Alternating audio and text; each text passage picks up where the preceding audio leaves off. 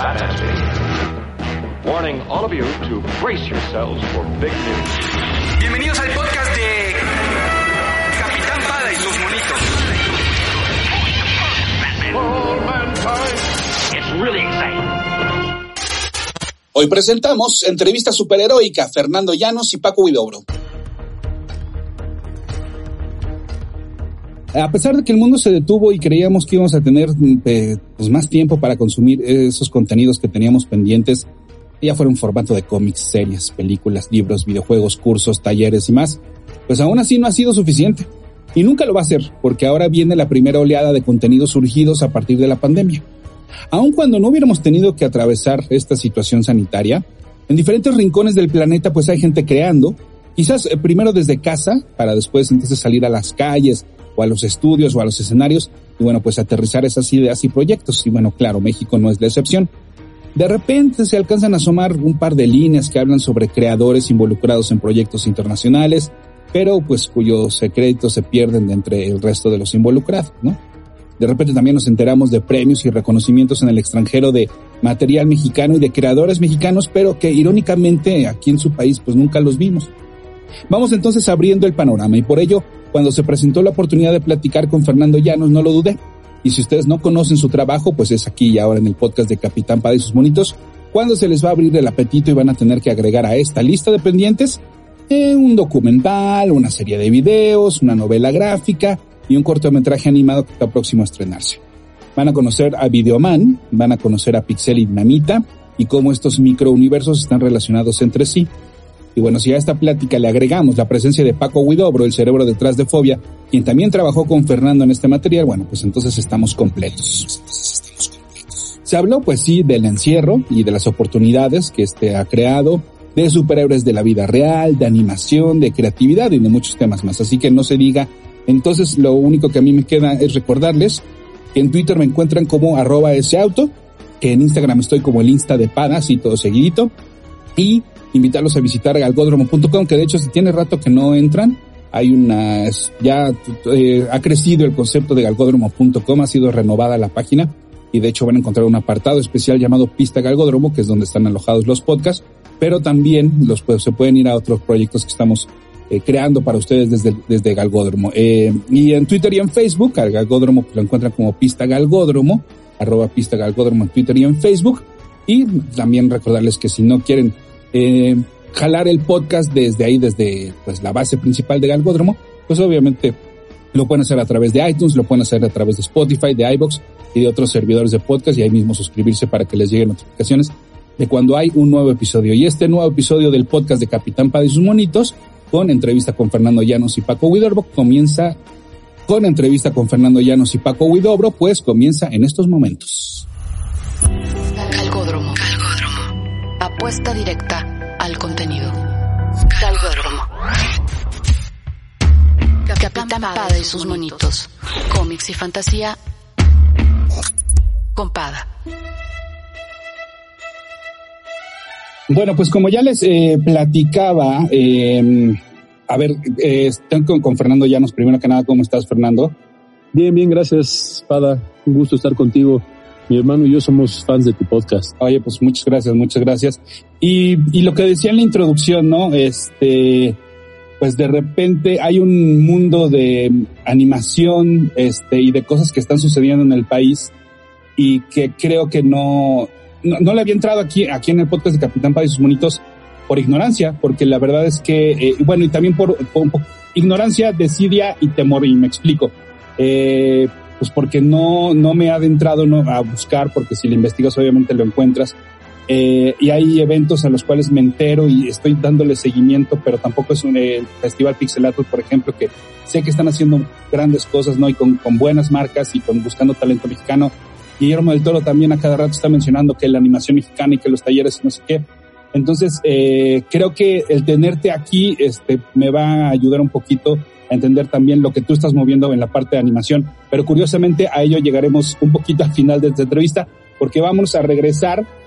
Y, y la verdad es que para introducirte, pues lo, la, la, creo que la palabra que, que, voy a usar es artista, ¿no? Fernando Llanos es un artista, pues porque le has entrado a todo y literal es a todo Y estamos hablando de cine, estamos hablando de cine documental, estamos hablando de animación, obviamente que es tu más reciente proyecto, estamos hablando de arte, estamos hablando de performance, ¿no?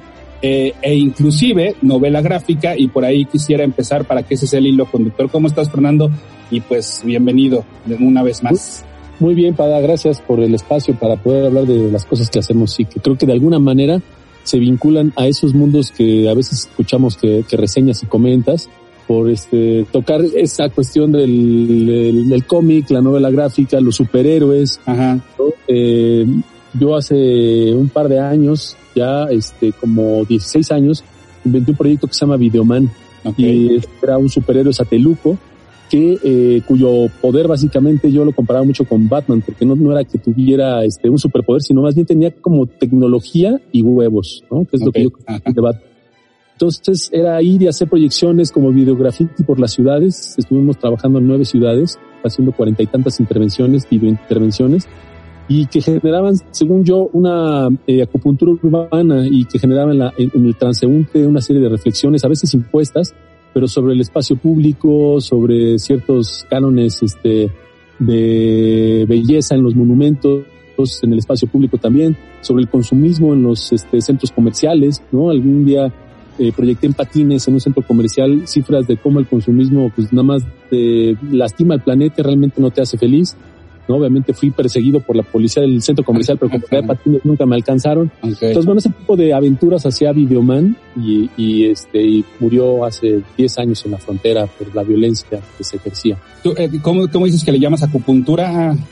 Urbana, acupuntura, urbana. Yo, yo también había escuchado, hace como 10 años empezó, creo, bueno, no sé, pero hace 10 años más o menos cuando yo trabajaba en una revista que tocaba mucho la tecnología, escuchaba este movimiento que no sé si surgió en ese momento o ya tenía antes o después, eh, como hackear la ciudad, ¿no? Que era como hackear la ciudad, como esta ciudad que ya está construida, ¿no? Y en la cual nada más nosotros nos, nos movemos alrededor de ella, pero llega alguien como tú o llegan como estas personas que proyectan de repente en un edificio imágenes, ¿no? Entonces estás hackeando la ciudad, estás hackeando lo que ya estaba establecido, ¿no? Es como hackear el landscape, será el inglés. Exacto, ajá. Pues el panorama, el paisaje, ¿no? Ajá. El paisaje urbano. Y, y bueno, es eh, yo lo que mencionaba mucho, por eso uno de los referentes del personaje tenía bigote, que era un homenaje a Zapata, ya, porque él decía que la tierra era de quien la trabajaba y nosotros decíamos que la ciudad era de quien la trabajaba.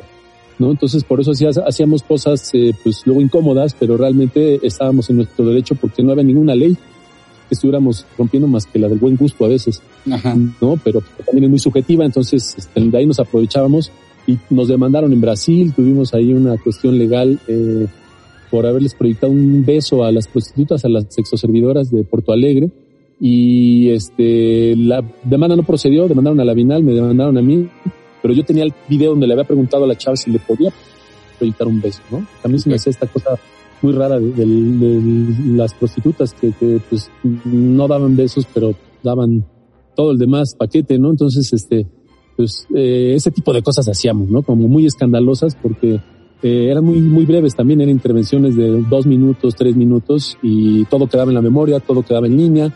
Y eso fue, ya digo, hace ya 10 años y lo estamos haciendo desde hace 16 años. Y, y, este es un proyecto que le fue bien, ganamos un premio en el mejor festival de artes electrónicas del país que se llama Transitio y estuvimos este pues dando la vuelta en varias ciudades dando la con ese proyecto. Oye, y Videoman forma parte de este Fernando Llanos verse, eh, porque así como en las, en el MCU, ¿no? De repente hay que buscar los easter eggs, ¿no? De, ah, mira, este salió en tal y demás. Videoman ha hecho apariciones en otros de tus proyectos que a lo mejor no tienen nada que ver, ¿no? Pero este, pero sí hay un cameo, sí hay una, no quisiera decir tampoco, o a lo mejor así tú lo tienes eh, pensado un, un hilo con una línea narrativa entre los proyectos, pero sí que hay las referencias por lo menos, ¿no? Por lo menos las cerecitas ahí están. Entonces, eh, esto nos lleva a lo que hiciste en novela gráfica, ¿no? Que fue la de Pinches Chamacos, fue la primera novela gráfica. Sí, Los Pinches Chamacos es, eh, bueno, mi primer libro lo publiqué con Trilce en el 2006, hace ya 14 años. Okay. Y, y ese libro era de puros dibujos, ¿no? Eh, viajaba mucho en esa época, eh, pues presentando mi trabajo, cosa que ahora ya no se puede mucho. Ajá. Pero entonces, eh, publiqué un libro de puros dibujos y ahora, ahora, eh, este año publicamos por fin una como novela gráfica como tal, ¿no? En forma. Este, la historia es de Pancho Hinojosa, a quien admiro y quiero mucho, es un gran amigo. Y estamos trabajando también eh, otro proyecto con Paco Guidoro, de otra novela gráfica que llevamos dos años en el tintero.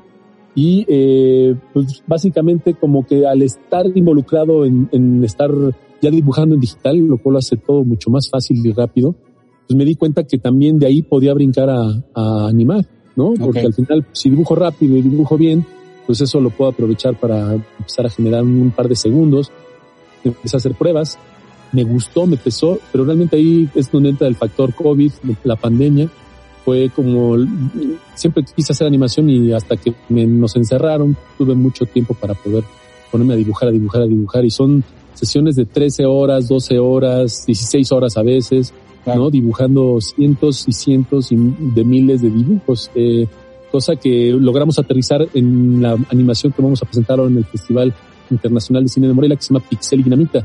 Pixel y Dinamita son los hijos de Videoman. Siempre me habían dicho que por qué no revivía Videoman, que ahorita con todo el relajo de las protestas y eso, estaría increíble que no saliera Videoman proyectando cosas con signas.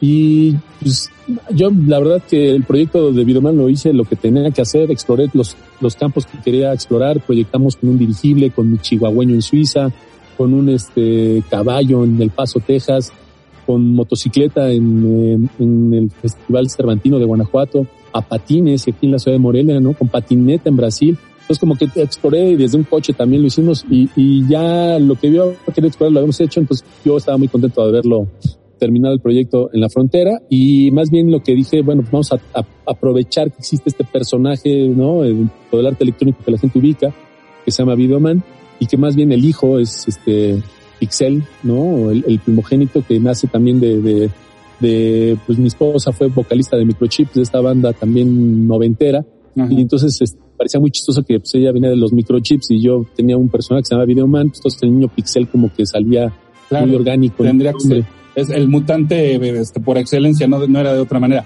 Oye, pero a ver, antes, antes de, de continuar eh, con esta parte, eh, porque luego sé que los, como que, ay, ¿dónde podemos encontrar? Para que no se nos vaya, porque luego al final, a la mera hora por dejarlo al final se, se pasa. Este, claro. pinche chamacos, ¿dónde se puede conseguir? ¿Cómo está editada? Este, ¿cómo la busca la gente? Y haznos, y haznos el pitch de elevador de qué es este pinche chamaco. Sí, eh, los pinches chamacos se puede comprar en cualquier librería, o por lo menos van a su librería de, de, este, de consumo cotidiano y le piden, este, porque la distribuye Planeta Comic lo cual lo hace bastante eh, accesible en todos lados. Me parece que la pueden comprar en su sitio o pedirla por lo menos también en su sitio web. Es una historia de, pues, este, tres chavos de jóvenes, adolescentes, preadolescentes, tienen como 12, 13 años y se encuentran una pistola y empiezan a hacer desmanes en la Ciudad de México, ¿no?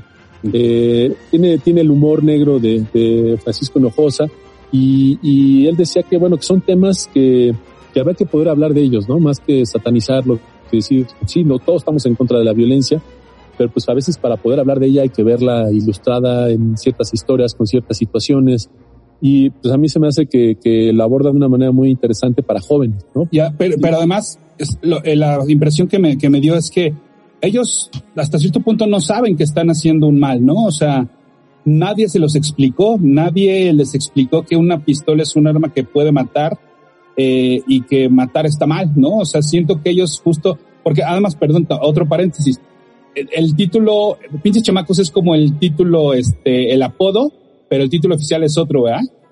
No, de hecho, es que el cuento original se llama ah. a, a, los pinches chamacos, pero eh, se con el nombre de Los Niños Perdidos. Ah, justo para que la gente no, porque lo van a decir, pinches chamacos, no, Cierto. Pues, así como dentro del cómic, ¿no? Le vas a decir, pinche chamaco, aquí no vendemos eso, ¿no? Este, Sí, entonces te digo, estos, estos niños perdidos, este, pues no saben, no, no, no, no saben y no se dan cuenta de, de lo que están cometiendo entre familia y vecinos y ya no, ya no diremos más para que, para que tampoco sea un spoiler.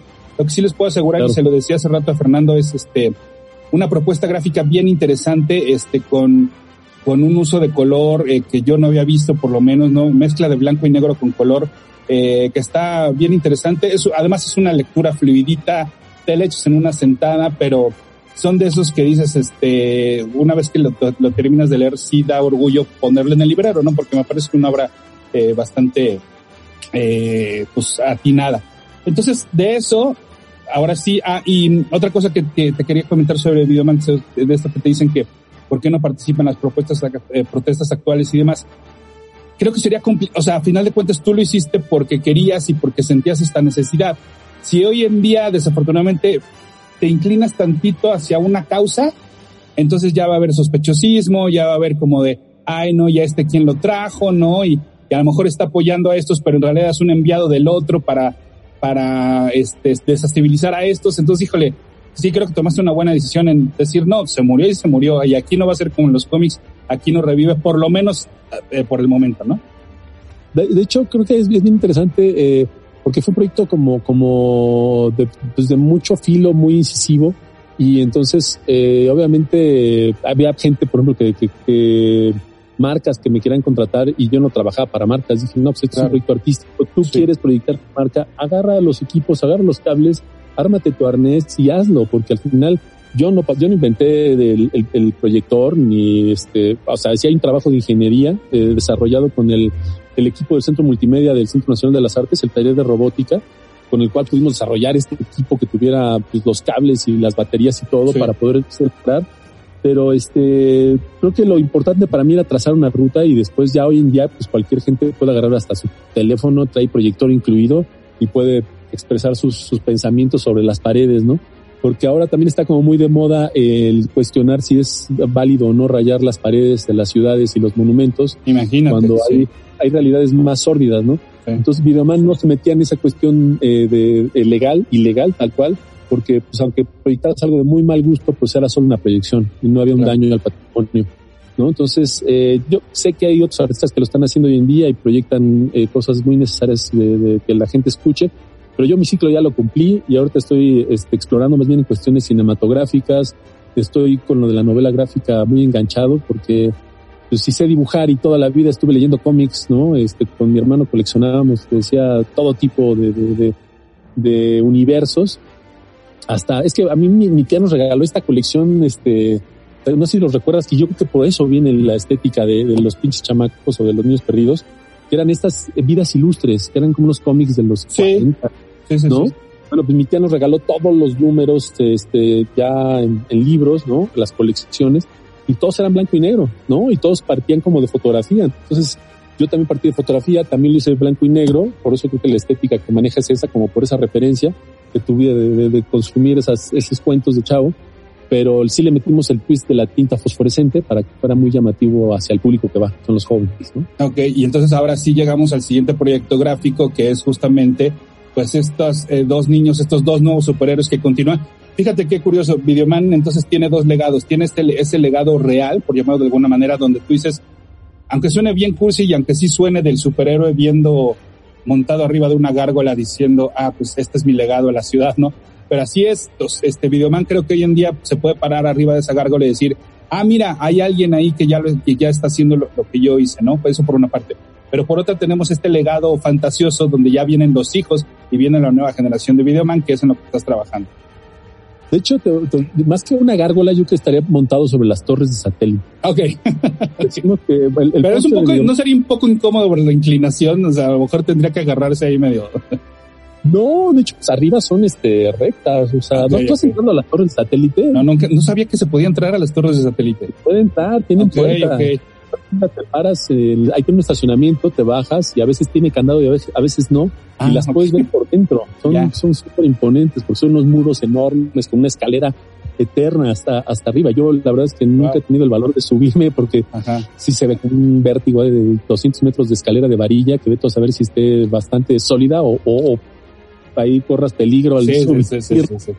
Pero este, fíjate que el, legado de Videoman es, es, es padre porque tuvimos una presentación en Suiza alguna vez y llegaron unos franceses. O sea, Videoman sí fue como pionero en su género. Nadie estaba haciendo proyecciones individuales, así cargando el equipo y proyectando mientras caminabas. Sí. Y llegaron los franceses y me dijeron, no, nosotros ya mejoramos tu equipo. O sea, lo vimos y, este, y traemos una nueva tecnología y dije, ah, qué chido, ¿no? O sea, ahora es al revés, no somos nosotros copiando a los franceses, sino están copiando a un mexicano que se le ocurrió hacer estos juguetes. Entonces, por lo menos en el campo electrónico, de arte electrónico, sí dejamos una huella.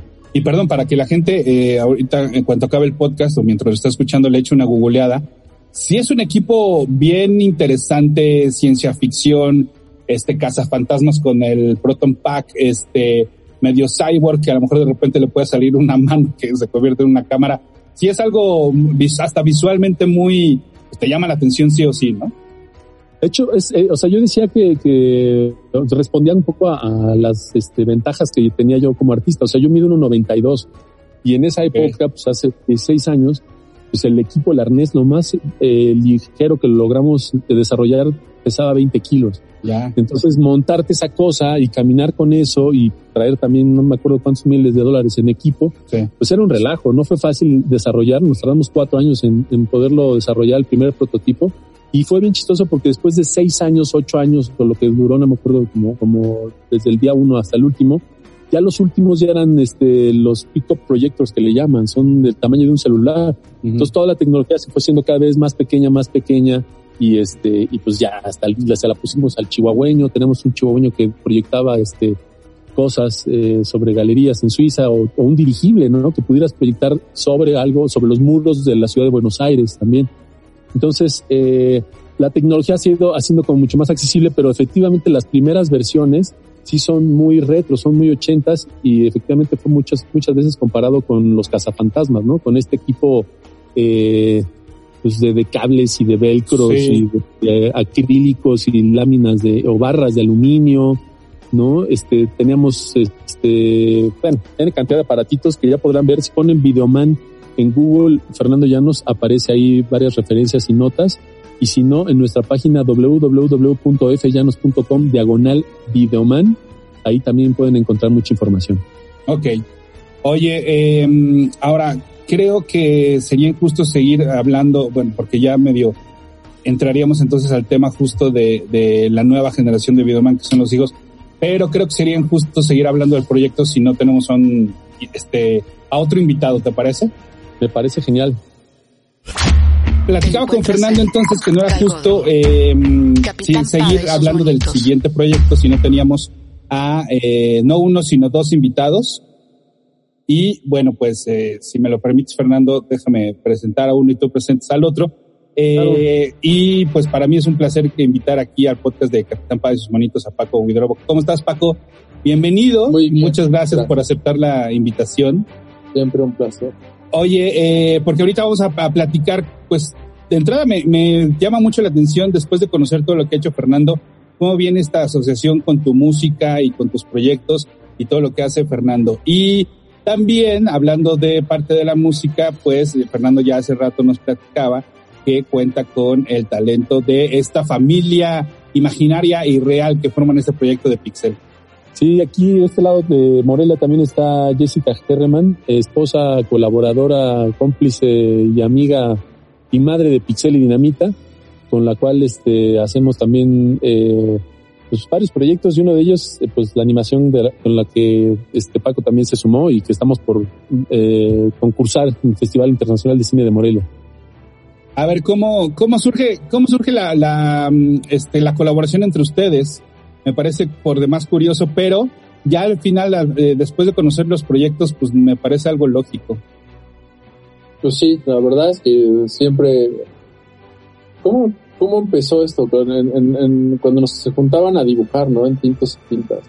Sí, nosotros tenemos, tenemos un bar en la Roma y todos los martes eh, dibujamos eh, bajo el pretexto de los tintos y las tintas. Al que dibujara le dábamos un 50% de descuento entonces pues, se llenó de mucha gente muy divertida, muy creativa, muy clavada en el dibujo. Y ahí este, pues eh, fue como un anido de muchas complicidades. Y este, y ahí también conocimos a Paco y a otros actores como Marco Polini, ¿no? Este, Ramagó, este, publicistas y dibujantes, animadores y de todo un poco y este ya habíamos hecho bueno alguna vez nos presentamos en un acto en vivo eh, dibujando y animando en tiempo real mientras este Paco y Edurne hacían ¿no? cuestiones sonoras no música y canto no me parece no Paco sí así empezó yo ya te conocía de antes pero pero pues yo iba a los tintos y tintas, como yo pinto pura madre. este, sí, yo cero, artes gráficas este, este, es algo en lo que no doy una. Entonces estar ahí platicando con, con toda esa gente talentosa, dije, bueno, ¿cómo, cómo, cómo sería una manera divertida, ¿no? De participar, de, de hacer algo con, con, todas estas personas. Y ahí hablando con Fernando, pues se nos ocurrió, este, tomar, como tomar sobre un proyecto que llevo un ratote haciendo, que es de música country del espacio, y este, y convertirlo en un proyecto gráfico. Digo, ya lo de, lo de su corto, ya estuvo encerrado ahí, está haciendo su, su animación y me dijo, oye, pues echamos unos ruidos, ¿no? Claro, ¿no? Digo, me tuve que hacer un espacio para hacerlo porque pues he estado en una, en, en, un, o sea, hacer un blog es una cosa súper intensa, entonces no, me hubiera gustado hacer muchas más, pero pues digo, todavía tenemos para adelante muchos proyectos que hacer. Eh, Oye, Paco, pero, y va a sonar super cursi, va a sonar este super clichesco, pero pues no pintas con las manos, pero la verdad es que creo que, por lo menos a mí lo personal, algo que siempre me atrajo de la música de Fobia, pues fue estos paisajes y estos personajes, este, pues llenos de fantasía y, llenos de, que salen de una, de una mente creativa que sí me imagino que en tu mente primero los visualizas y luego los aterrizas a la música y a las letras y demás. Entonces, eh, pues de que, de que sabes crear mundos, eso es indudable. Ah, sí, los creo, pero por ejemplo, en, en el caso de, de, de, del corto, pues, pues, no me iba a poner a hacer canciones, ¿no? Es un corto que ya sus, sus parámetros y su, y su estética definida. Ahí lo que, lo que hago son como pequeñas esculturas sónicas, que es eh, algo que también me da por, por hacer, ¿no? Como dar ruido, este, y, y, y, pues sí, sí, sí, este, describo, yo hago paisajes, pero mis paisajes son, este, sonoros. ¿sí? Y, y Fernando, ¿cómo, cómo, cómo te imaginaste tú eh, que, que, se iba a sonorizar este, este cortometraje? Eh, le, le, le, soltaste línea tanto a Jessica como a Paco de yo quisiera irnos por este género, yo quisiera irnos por esto, o, o de plano fue una libertad creativa total? No, lo que pasa es que con Jessica tenemos pues, muchos años trabajando. La película de Matria, eh, que también te mostré, que es esta historia de mi abuelo este, que hizo un ejército de charros para pelear contra los nazis. Jessica hizo mucha, mucha música para esa peli. Entonces ya pues, tenemos muchos años de estar haciendo cosas en conjunto y básicamente yo le doy pues toda la libertad para que ella resuelva porque hace cosas muy interesantes. Y como ya veníamos de hacer esos ejercicios semanales eh, de los cuales partió el corto final, o sea, eran como eh, 12 semanas que estuvimos haciendo estas pequeñas animaciones, pues Jessica ya había resuelto como ciertas cosas, eh, tirando cierta línea, eh, creando este universo, y después, este, pues, eh, bueno, más bien, eso cuéntalo tú. Uh, sí, me tiró línea, me dice, eh, quiero esta parte em, que tenga una onda como, em, como empezaban, arrancaban los programas de superhéroes. Ajá. 70s, 80s. ¿Te acuerdas la de la Liga de los Superamigos? Claro, sí, sí, sí, por supuesto. Con la voz que yo hago. Me puse a escucharla y la deconstruí y, y este, y, y desempleos y empecé a, ahí armar con todas esas piezas y eh, cositas a ver qué quedaba y, y este y, y, quedó quedó bien, ¿no? A nosotros nos gusta mucho cómo quedó. Nos parece y cuando que me dijo que iba a entrar Paco, yo yo dije, es que cómo voy a, voy a estar, eh, o sea, vamos a estar los nombres juntos, este, y yo sí hago ruidos. Este, yo no soy artista, eh, no me considero, no soy músico, yo, yo sí hago ruidos gatos.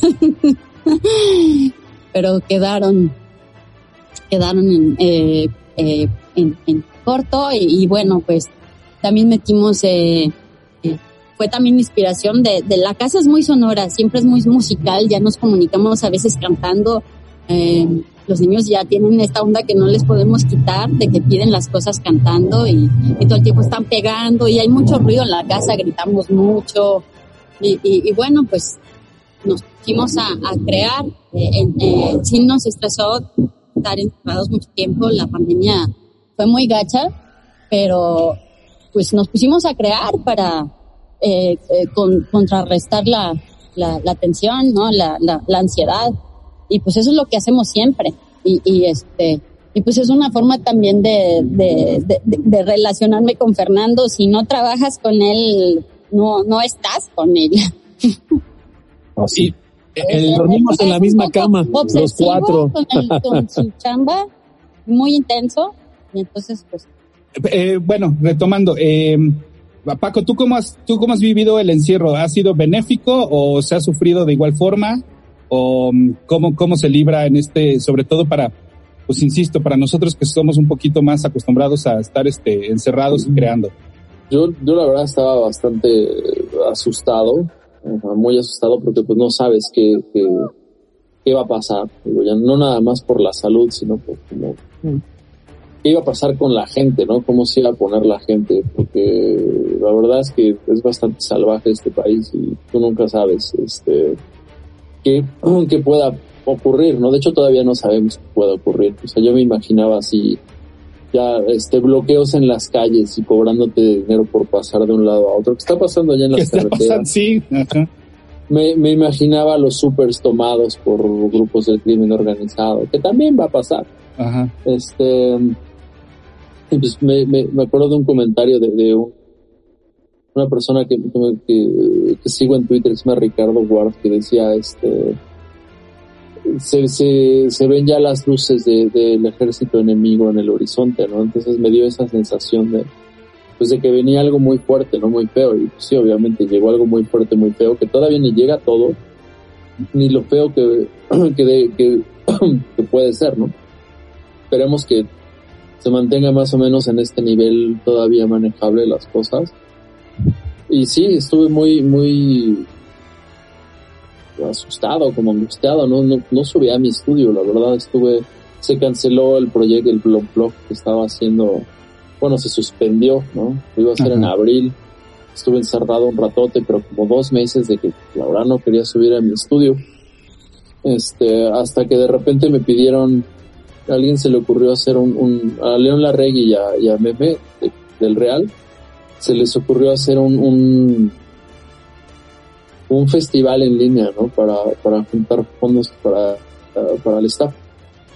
Y este, entonces dije, bueno, pues ¿qué voy a hacer? La verdad es que ah, no voy a cantar una canción de fobia y ni me voy a poner ahí con mi guitarrita, este, a cantar en la sala de la casa, porque me hace que, o sea, es lo que me choca ahorita de este asunto de la, del aislamiento, que, o sea, los Rolling Stones tienen la misma producción que, o sea, tienen mejor producción del bar del Sanborns que el, que Mick Jagger.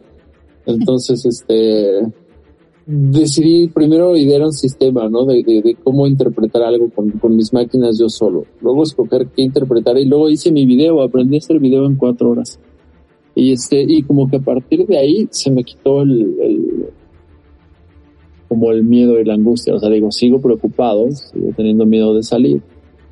Pero encontré que cuando, cuando hay una causa, cuando hay algo que beneficia a otros, es, es el momento de, de, activarse, ¿no? O sea, que esa es realmente la, la, la lo que, para lo que estamos hechos, ¿no? Para, este, o sea, no somos nada si, si no hay un receptor. O sea, el sol no, no brilla para sí mismo, brilla para los demás. O sea, brilla para los demás, para los demás, este, cuerpos celestes.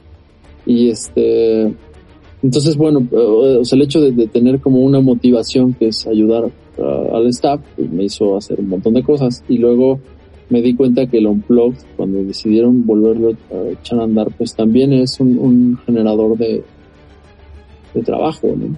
De, todas las familias, de toda la gente que trabaja conmigo, de todas las familias de los músicos que estuvieron con nosotros, de todos los técnicos, de todos los camarógrafos, de todo, o sea, muchísima gente involucrada.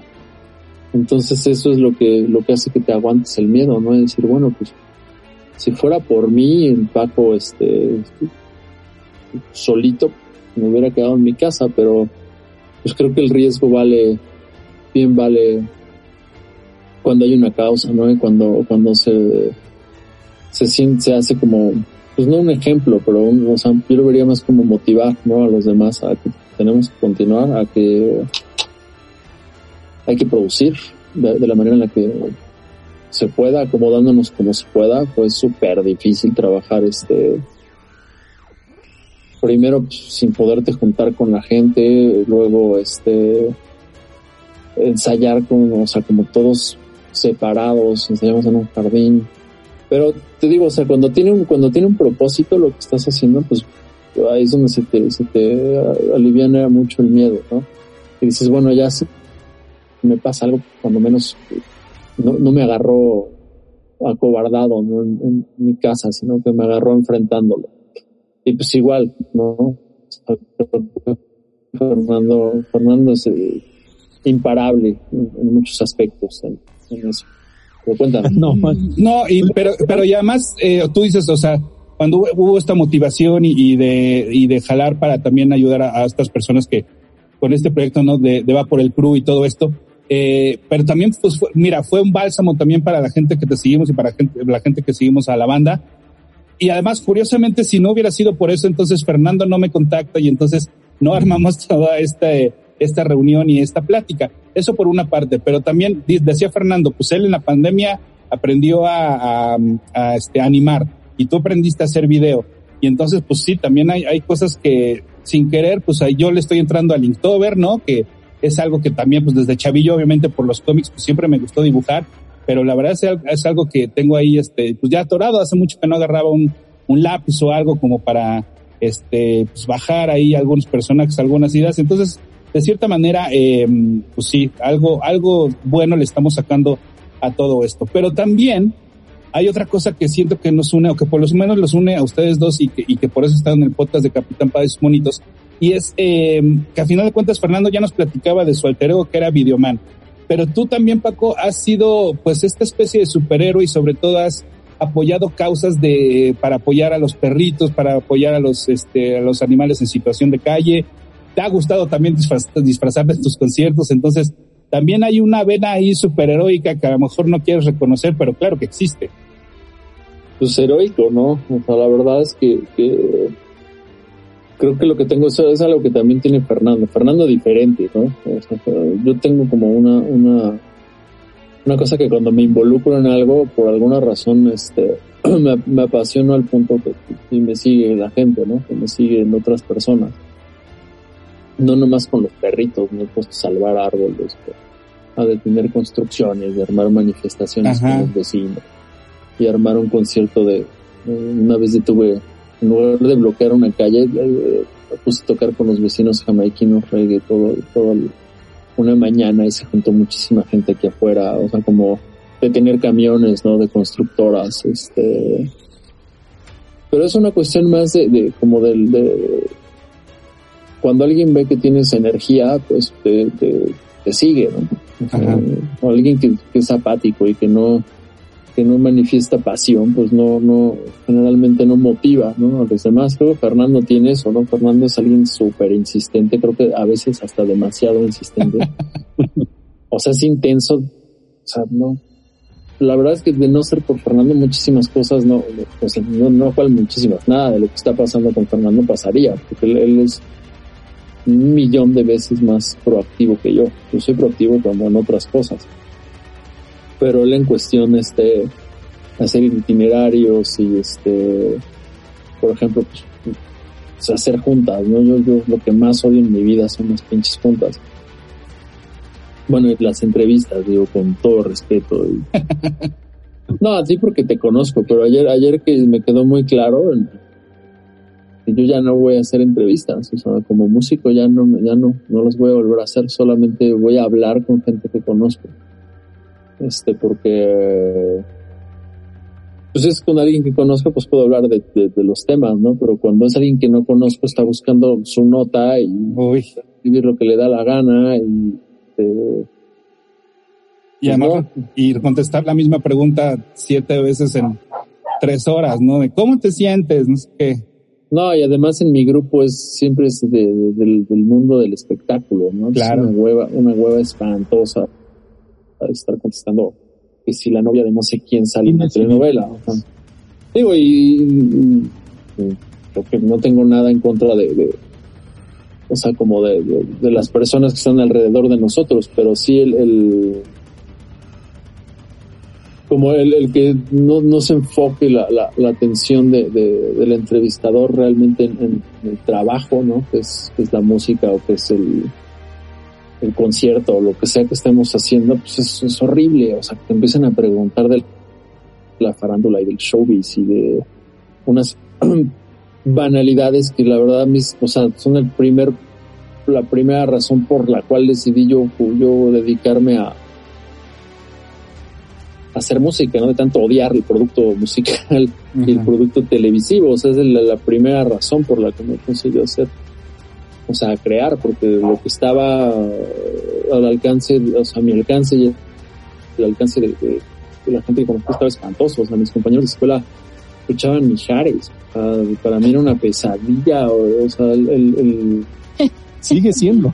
Sí. Sí, pero tener, o sea, pensar que, te- te- me, que me- me tenía yo que integrar, ¿no? Como, como en, en ese, en esa manera de, vivir, ¿no? Y tam- tam- pues tampoco me integré, ¿no? Tampoco terminé siendo como ellos, administrador o abogado o algo así, o sea, fue como enfrentar, enfrentar realmente el, el- quitarte el miedo de, de, de hacer lo que quieres hacer de tu vida, ¿no? Que digan, "Eh, es que te vas a morir de hambre.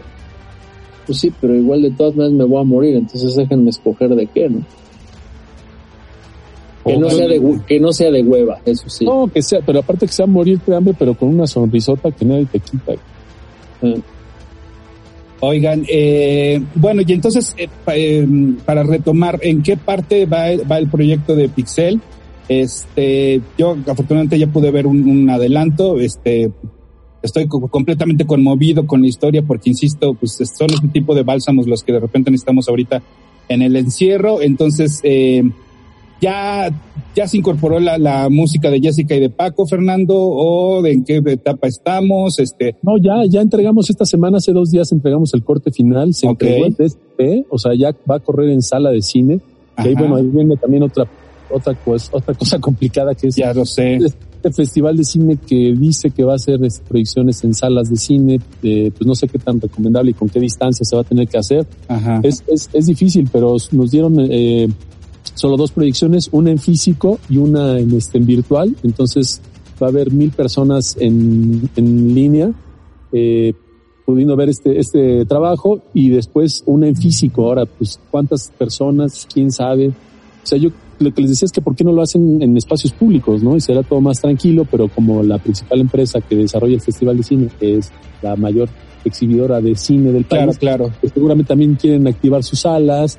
Y bueno, pues es un relajo, eh, pero pues estamos participando del relajo. Yo creo que eh, lo que dice Paco a todos nos pasó, porque es una situación global, o sea, sí nos dio frío el bicho, eh, pero nosotros hicimos este proyecto precisamente por buscar una sanidad mental, ¿no? Por tener otra cosa en que pensar que no fuera estar leyendo, viendo noticias sobre eso, o sea, sobre todo un arranque que fue como bastante pues devastador para todos, ¿no? Porque nos borró la agenda, a todos se nos borró en cero todas las actividades que teníamos programadas, remuneradas y no remuneradas, se evaporaron. Entonces eh, fue como una oportunidad de tener pequeñas metas que nos dieran eh, cierto enfoque a, a, a, a unas entregas como pues, hacer una animación a la semana, después empezamos a hacer este también un podcast, después este Sí, un podcast para niños y siempre teníamos como la, la inquietud de, de enseñarle a Tau que los superhéroes no son como en las películas.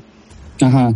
Luego los niños tienen esta onda de que van a salir volando Superman o Spider-Man y pues quieres enseñarle que tiene otro tipo de poderes. O que básicamente así se hacen las caricaturas, ¿no? Que realmente pues, es su papá el que lo está cargando, aunque se vea como que está volando y que los, Sí. no, los niños no vuelan, no te avientes de la azotea, ¿no? O sea, hay una parte también didáctica en el día a día.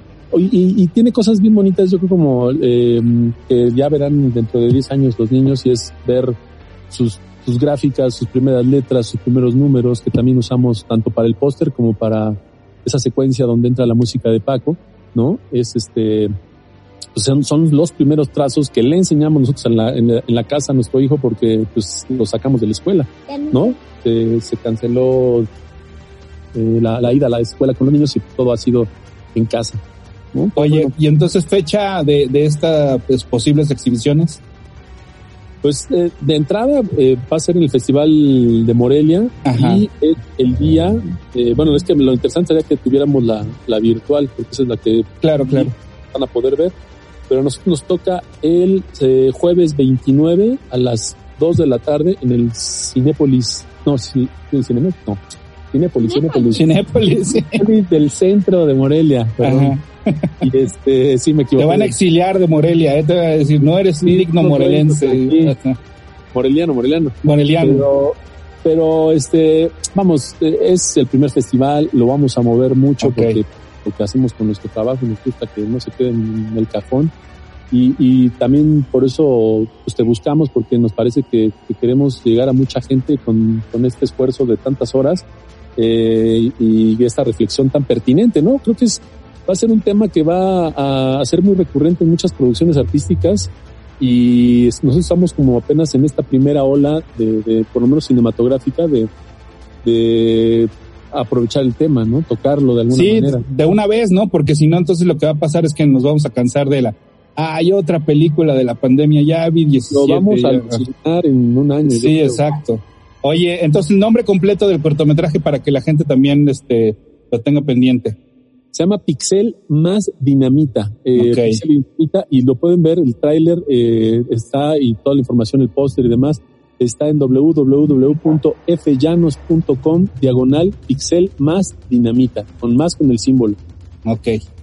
Bueno, y para terminar, aquí sí quiero irme full geek con ustedes cuatro para hablando de superhéroes y hablando de esto que también pues como sea este siempre han sido un escape estas historias imaginarias y de este pues el mensaje que siempre han tenido las historias de superhéroes eh, superhéroe favorito y superhéroe que odian por cualquier razón y me gustaría saber su razón.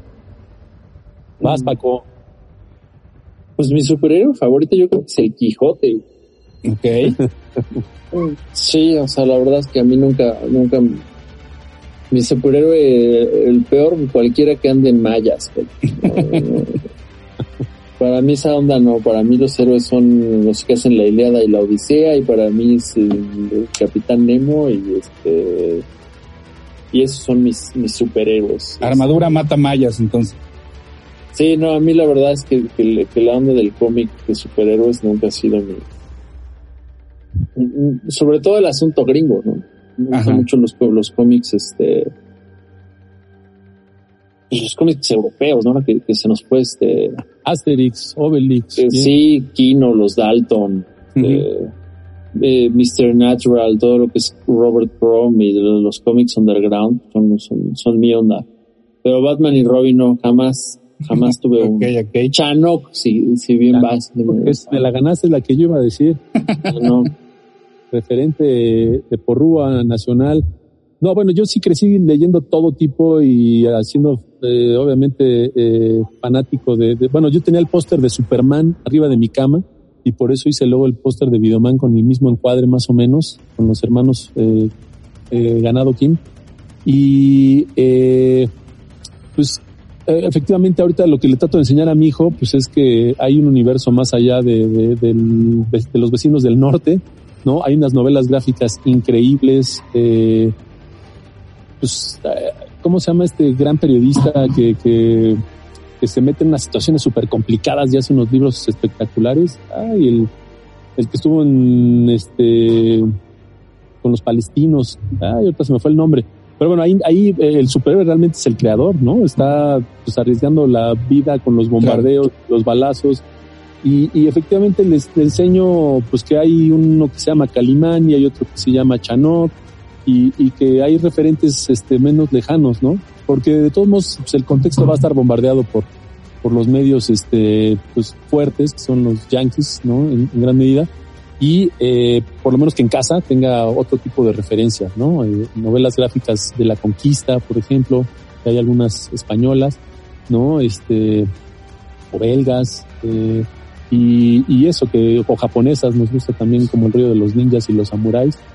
Entonces, eh, pues es, es, un mundo, a mí yo sí lo disfruté mucho, muchísimo, y mi hermano sigue coleccionando y, y sigue este, muy enganchado porque sea, cómo ha sido la, la industria que ya crecimos y ahora pues este, los adultos somos los que consumimos las playeras, los juguetes, sí, totalmente. Las series, ¿no? Las series de, de, de, de, de Boys y no sé qué, ya todos son superhéroes este, más crudos y, y este, más humanos. Y bueno, este, a mí me parece eh, entretenido el formato, pero ya de repente alucino este, los Vengadores 74 porque pues ya sabes que es más mercadotecnia, o sea que te van a vender la 75 y la 76 Sí, o sea, no, no es no es que no es que esté mal que existan, sino que no, no lo que está mal es que consumamos siempre lo mismo, ¿no? Entonces también hay que abrirnos a otro, sobre todo pues en novela gráfica y en cómic que hay tanta variedad, ¿no? Claro, y desde, ¿no? desde hace decenas de, de, de, de años, ¿no? Y por eso quizás también el hecho de, o sea, es que vamos, me gusta el formato y tanto me gusta que claro. un videoman y por eso ahora tenemos a Pixel y Dinamita, ¿no? Este, pues como, como creo que es un formato que, que pues es un clásico, ¿no? El, el héroe. Eh, pero sí, creo que efectivamente estamos muy bombardeados y hay que poner ciertos filtros o límites, ¿no? Porque hasta en las papitas salen. muy bien, ¿y tú, Jessica? Jessica se fue a darle a la ah, niña algo de comer. Ya. Esa sí es la, esa es, esa es la superheroína favorita. Exactamente, ahí sí. Muy bien. Oigan, pues, eh, Fernando, Paco, yo de verdad les agradezco mucho que hayan estado aquí en el podcast de Capitán Padre sus monitos. Además, saben que también es algo que extrañaba y, es, y era hacer entrevistas y lo pongo entre comillas, que más bien a mí lo que me gusta charlar y afortunadamente este, está este espacio para que esta charla la podamos compartir con los demás. Paco, de verdad, muchísimas gracias. Ah, pues gracias a ti, mi pada. Gracias, Fer. Fernando, muchísimas gracias y pues estaremos al pendiente de todo lo que venga. No, sí, eh, gracias por, por el espacio, Pada, y un saludo a todos, pues, eh, ¿qué se le llaman? No son espectadores, son que escuchas, ¿no? Pod escuchas, podríamos llamarlos. Sí. escuchas. Muy bien. Muy bien. El galgo que escogiste ha concluido la carrera en primer lugar. Puedes apostar por él en su siguiente entrega. Galgódromo. Capitán Pada y sus monitos. Cómics y fantasía. Compada.